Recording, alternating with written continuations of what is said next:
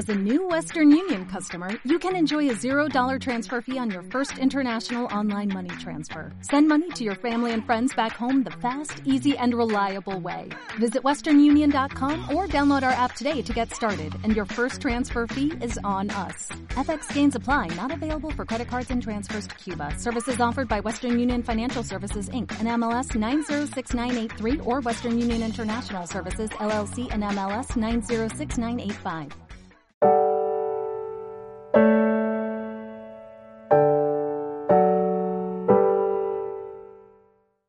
En formación profesional se aprende un oficio. Es lo que te cuentan. Es lo que te cuentan los que lo saben desde fuera de la formación profesional. Desconozco cómo es ahora, pero sí sé cómo era antes.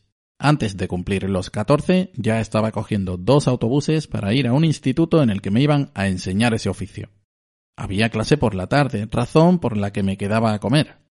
Aún conservo al menos un amigo de aquella época, que también se quedaba.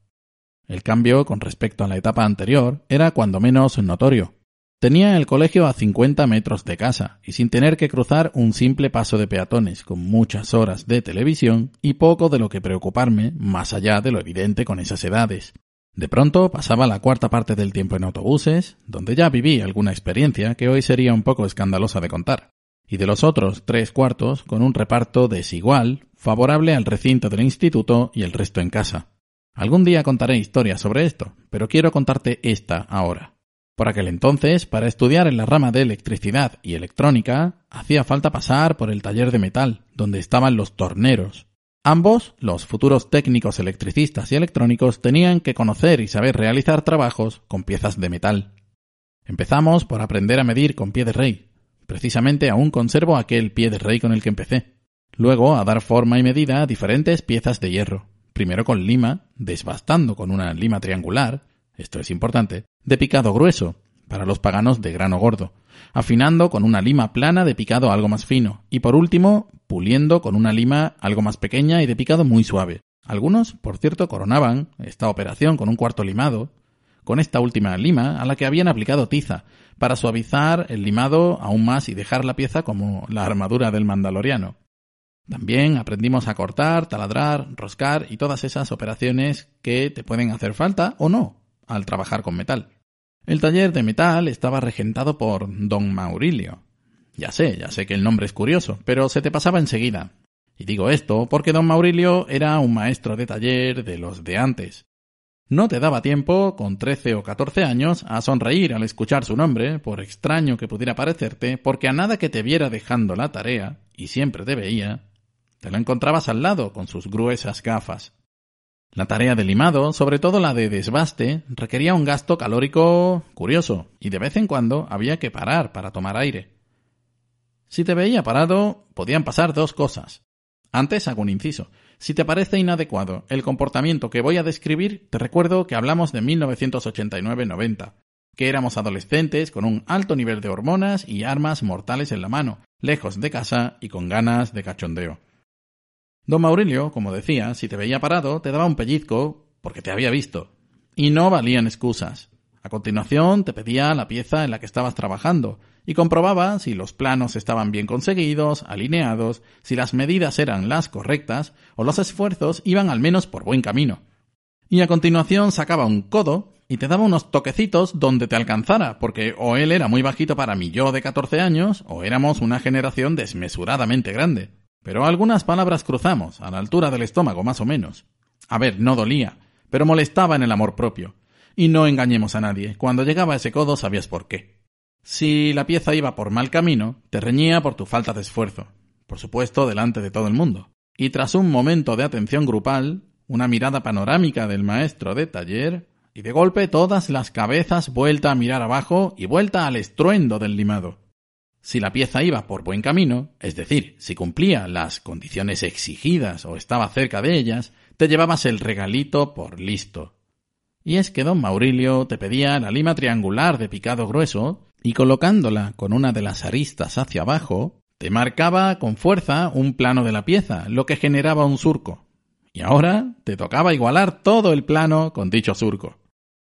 La asignatura de metal para electricidad y electrónica era una más del ciclo de FP de grado 1, y justo cuando terminé dicho ciclo dejó de impartirse, por lo que los siguientes alumnos de estas ramas ya no tuvieron que aprender a tratar con metales en el taller. Recuerdo que esas horas de taller tenían lugar los lunes por la tarde, un día especialmente oscuro en invierno. El taller estaba en la planta baja, tenía el techo muy alto y la verdad es que no había mucha luz artificial. Para consultar los croquis había una mesa con un flexo y para las mediciones usábamos la luz del ventanal que daba al patio interior del instituto. Eso fue antes de la reforma. Luego aquello cambió de manera extraordinaria, pareciendo más un parking o un taller de coches por la normativa de iluminación, señalización y los colores en paredes y suelo. Puede que esta historia te resulte incómoda, ofensiva, irritante incluso. Puede que empatices con los chavales aquellos y te sientas impotente ante tal autoridad. Pero recuerda que todos sabíamos que en el taller don Maurilio era quien mandaba, los chavales son chavales, y por mucho que les expliques en un libro, o de buenas maneras, que se pueden desollar una mano limando, cortarse con el serrucho, o tener un desagradable accidente con el taladro de columna, o hay una autoridad, o los accidentes acaban ocurriendo. Aparte de lo típico, chavales tirando la lima de acero templado al suelo, sin saber que salta en pedazos y que se pueden clavar donde menos esperan. Entre adultos no es tan así, porque tienen experiencia y supuestamente cumples las normas. Y aún así, Creo recordar que durante los dos años que estuve asistiendo a este taller no hubo grandes historias en este sentido. Algunas ampollas, rozaduras y cosas así, pero no accidentes que reseñar. Cuando lo hacías bien y te portabas adecuadamente, incluso años después, y eso pude experimentarlo de primera mano, don Maurilio te dedicaba palabras amables como este es de los que aprendió conmigo y cosas así. Y te aseguro que aprendimos a colocar los pies, a aplicar la fuerza, a taladrar, a roscar, a medir, a limar, pero sobre todo a comportarnos en un lugar de trabajo. Luego la vida da muchas vueltas y todo lo que aprendas resulta poco. ¿No sabes? De verdad que no lo sabes. ¿Cómo he agradecido aquellos conocimientos? Y en parte la vehemencia de este maestro de taller a la hora de respetar el puesto de trabajo y la tarea. Como puedes extraer de esta cápsula, aprender un oficio en formación profesional es solo la cáscara. Se aprenden otras cuestiones quizá más importantes, que solo se pueden valorar con el tiempo. Si escuchas esto por la mañana, buenos días y buen trabajo. ¿No te encantaría tener 100 dólares extra en tu bolsillo? Haz que un experto bilingüe de TurboTax declare tus impuestos para el 31 de marzo y obtén 100 dólares de vuelta al instante. Porque no importa cuáles hayan sido tus logros del año pasado, TurboTax hace que cuenten Obtén 100 dólares de vuelta y tus impuestos con 100% de precisión. Solo con Intuit TurboTax.